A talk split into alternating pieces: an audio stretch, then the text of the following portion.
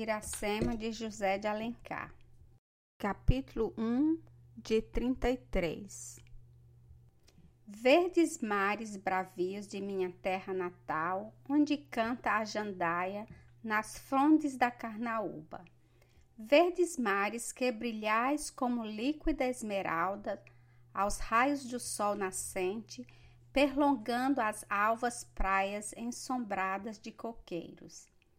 Serenai, verdes mares, e alisai docemente a vaga impetuosa, para que o barco aventureiro manso resvale à flor das águas. Onde vai a afouta jangada, que deixa rápida a costa cearense, aberta ao fresco terral a grande vela? Onde vai como branca Alcione buscando o rochedo pátrio das solidões do oceano? Um jovem guerreiro cuja tez branca não cora o sangue americano. Uma criança e um rafeiro que viram a luz no berço das florestas e brincaram irmãos, filhos, ambos da mesma terra selvagem. A lufada intermitente traz da praia um eco vibrante que ressoa entre o marulho das vagas. Iracema, o moço guerreiro encostado ao mastro, leva os olhos presos na sombra fugitiva da terra. A passos o olhar empanado por Teune, lágrima cai sobre o giral, onde fogam as duas inocentes criaturas companheiras de seu infortúnio. Nesse momento, o lábio arranca d'alma um agro sorriso. Que deixara ele na terra do exílio? Uma história que me contaram nas lindas várzeas onde nasci. A calada da noite, quando a lua passeava no céu, argenteando os campos e a brisa rugitava nos palmares. Refresca o vento, o rulo das vagas precipita. O barco salta sobre as ondas, desparece no horizonte. Abre-se a imensidade dos mares, e a borrasca enverga como condor as foscas asas sobre o abismo. Deus te leve a salvo, brioso e ativo barco, por entre as vagas revoltas e te pode na alguma enseada amiga. Soprem para ti as brandas auras e para ti jaspeie a bonança mares de leite. Enquanto vogas assim a descrição do vento arioso barco, volva as brancas areias a saudade que te acompanha, mas não se parte da terra onde revoa. Capítulo 2 de 33 Além, muito além daquela serra que ainda azula no horizonte, nasceu Iracema. Iracema, a virgem dos lábios de mel, que tinha os cabelos mais negros que a asa da graúna e mais longos que o seu talhe de palmeira. O favo da jati não era doce como seu sorriso, nem a baunilha resindia o bosque como seu hálito perfumado. Mais rápida que a corça selvagem, a morena virgem corria o sertão e as matas do Ipu, onde campeava sua guerreira tribo da grande nação tabajara.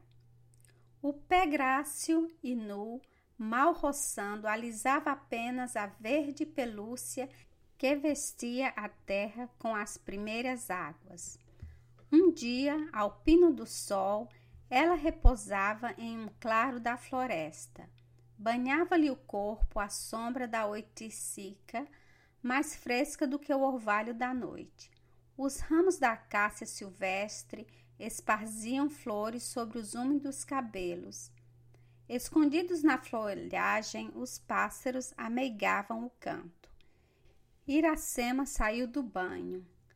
O aljofá d'água ainda roreja como a doce mangaba que corou em manhã de chuva, enquanto repulsa espuma das penas do gará as flechas do seu arco e conserta como o sabiá da mata pousando no galho próximo ao canto agreste. A graciosa ará sua companheira e meiga, brinca junto dela.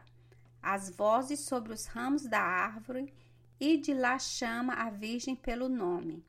Outras remexe o uru de palha matizada, onde traz a selvagem seus perfumes. Os alvos fios do crautá, as agulhas da jussara, com que tece a renda e as tintas de que matiza o algodão. Rumor suspeito quebra a doce harmonia da cesta. Ergue a virgem os olhos, que o sol não deslumbra, sua vista perturba-se. Diante dela e todo a contemplá-la está um guerreiro estranho. Se é guerreiro, não há algum mau espírito da floresta.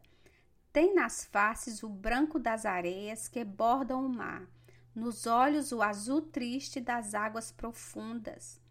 Ignotas armas e tecidos ignotos cobrem-lhe o corpo. Foi rápido como olhar o gesto de Iracema a flecha embebida no arco partiu. Gotas de sangue borbulham na face do desconhecido.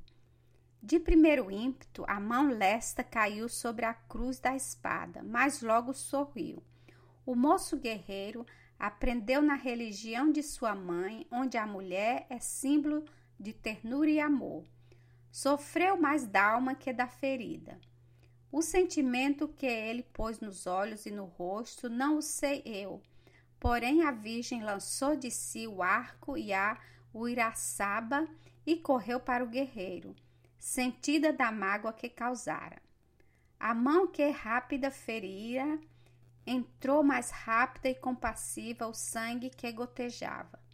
Depois Iracema quebrou a flecha homicida, deu arraste ao desconhecido, guardando consigo a ponta farpada. O guerreiro falou: Quebras comigo a flecha da paz? Quem te ensinou, guerreiro branco, a linguagem de meus irmãos? Donde viestes a essas matas que nunca viram outro guerreiro como tu? Venho de bem longe, filha das florestas. Venho das terras que teus irmãos já possuíram e hoje têm os meus. Bem-vindo seja o estrangeiro aos campos dos Tabajaras, senhores das aldeias e à cabana de Araquém, pai de Iracema. Capítulo 3 de 33 O estrangeiro seguiu a Virgem através da floresta. Quando o sol descambava sobre a crista dos montes e a rola desatava do fundo da mata os primeiros arrulhos, eles descobriram no vale a grande taba, a mais longe pendurada no rochedo, à sombra dos altos juazeiros, a cabana do pajé. O ancião fumava à porta, sentado na esteira de carnaúba, meditando os sagrados ritos de Tupã. O tênue sopro da brisa carmeava, como flocos de algodão, os compridos e raros cabelos brancos, de móvel que estavam, sumiam a vida nos olhos carvos e nas rugas profundas. O pajé obrigou os dois vultos que avançavam. Cuidou ver a sombra de uma árvore solitária que vinha alongando-se pelo vale afora. Quando os viajantes entraram na densa penumbra do bosque, então seu olhar, como o do tigre afeito às trevas, conheceu Iracema e viu que a seguia um jovem guerreiro de estranha raça e longes terras. As tribos tabajaras de Além e Falavam de uma nova raça de guerreiros, alvos como flores de borrasca e vindos de remota plaga às margens do Meiarim. O ancião pensou que fosse um guerreiro semelhante àquele que pisava os campos nativos. Tranquilo esperou. A virgem aponta para o estrangeiro e diz: Ele veio, pai. Veio bem. É Tupã que traz o hóspede da cabana de Araquém. Assim dizendo, o pajé passou o cachimbo ao estrangeiro e entraram ambos na cabana. O mancebo sentou-se na rede principal, suspensa no centro da habitação. Iracema acendeu o fogo da hospitalidade e trouxe o que havia de provisões para satisfazer a fome e a sede. Trouxe o resto da caça, a farinha d'água, os frutos silvestres, os favos de mel e o vinho de caju ananás. Depois a Virgem entrou com a igaçaba que enchera na fonte próxima de água fresca para lavar o rosto e as mãos do estrangeiro. Quando o guerreiro terminou a refeição, o velho pajé apagou o cachimbo e falou: Vieste? Vim, respondeu o desconhecido. Bem vieste. O estrangeiro é senhor na cabana de Araquém. Os tabajaras têm mil guerreiros para defendê-lo e mulheres sem conta para servi-lo. Diz, e todos te obedecerão. Pajé, eu te agradeço o agasalho que me deste. Logo que o sol nascer, deixarei tua cabana e teus campos aonde vim perdido. Mas não devo deixá-los sem dizer-te quem é o guerreiro que fizeste amigo. Foi a Tupã que o pajé serviu. Ele te trouxe, ele te levará. Araquém nada fez pelo hóspede. Não pergunta de onde vem e quando vai. Se queres dormir, desçam sobre ti os sonhos alegres. Se queres falar, teu hóspede escuta. O estrangeiro disse: Sou dos guerreiros brancos que levantaram a taba nas margens do Jaguaribe, perto do mar onde habitam os pitiguaras, inimigo de tua nação. Meu nome é Martim, que na tua língua diz como filho de guerreiro. Meu sangue, o de um grande povo que primeiro viu as terras de tua pátria. Já meus destroçados companheiros voltaram por mar às margens do Paraíba, de onde vieram e o chefe desamparado dos seus atravessa agora os vastos sertões do Apodi. Só eu de tantos fiquei, porque estava entre os pitiguaras de Acaraú, na cabana do povo Poti, irmão de Jacaúna, que plantou comigo a árvore da amizade. A três sóis partimos para a caça, e perdido dos meus, vinham aos campos dos Tabajaras. Foi algum mau espírito da floresta que cegou o guerreiro branco no escuro da mata, respondeu o ancião. Acauã piou além na extrema do vale. Caía a noite. Capítulo 4 de 33 O pajé vibrou o maracá e saiu da cabana. Porém, o estrangeiro não ficou só. Iracema voltara com as mulheres chamadas para servir o hóspede de Araquém e os guerreiros vindos para obedecer-lhe.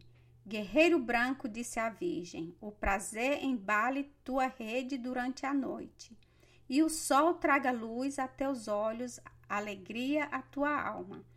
E assim dizendo, Iracema tinha o lábio trêmulo e úmida a pálpebra. Tu me deixas? perguntou Martim. As mais belas mulheres da grande taba contigo ficam. Para elas, a filha de Araquém não deve ter conduzido o hóspede à cabana do pajé. Estrangeiro, Iracema não pode ser tua serva. É ela que guarda o segredo da Jurema e o mistério do sonho. Sua mão fabrica para o pajé a bebida de Tupã. Guerreiro cristão atravessou a cabana e sumiu-se na treva. A grande taba erguia-se no fundo do vale, iluminada pelos fachos da alegria. Rugia o maracá ao quebro lento do canto selvagem, batia a dança em torno à rude cadência. O pajé, inspirado, conduzia o sagrado tripúdio e dizia ao povo crente aos segredos de Tupã.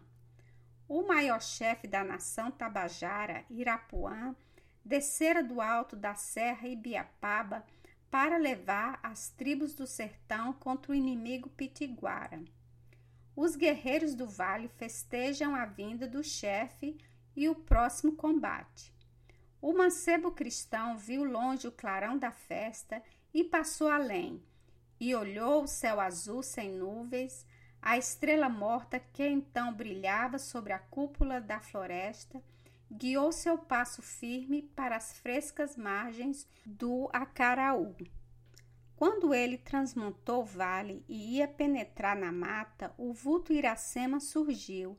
A virgem seguira o estrangeiro como a brisa sutil que resvala sem murmurejar por entre as ramagens. Por que, disse ela, o estrangeiro abandona a cabana hospedeira sem levar o presente da volta? Quem fez mal ao guerreiro branco na terra dos Tabajaras? O cristão sentiu quanto era justa a queixa e achou-se ingrato. Ninguém fez mal a teu hóspede, filha de Araquém. Era o desejo de ver seus amigos que o afastava dos campos dos Tabajaras. Não levava o presente da volta, mas leva em sua alma a lembrança de Iracema. Se a lembrança de Iracema estivesse na alma do estrangeiro, ela não o deixaria partir. O vento não leva a areia da várzea quando a areia bebe a água da chuva. A Virgem suspirou. Guerreiro Branco espera que Calbi volte da caça. O irmão de Iracema tem o ouvido sutil que presente a bocininga entre os rumores da mata, e o olhar do oitibó que vem melhor na treva. Ele te guiará às margens do rio das graças.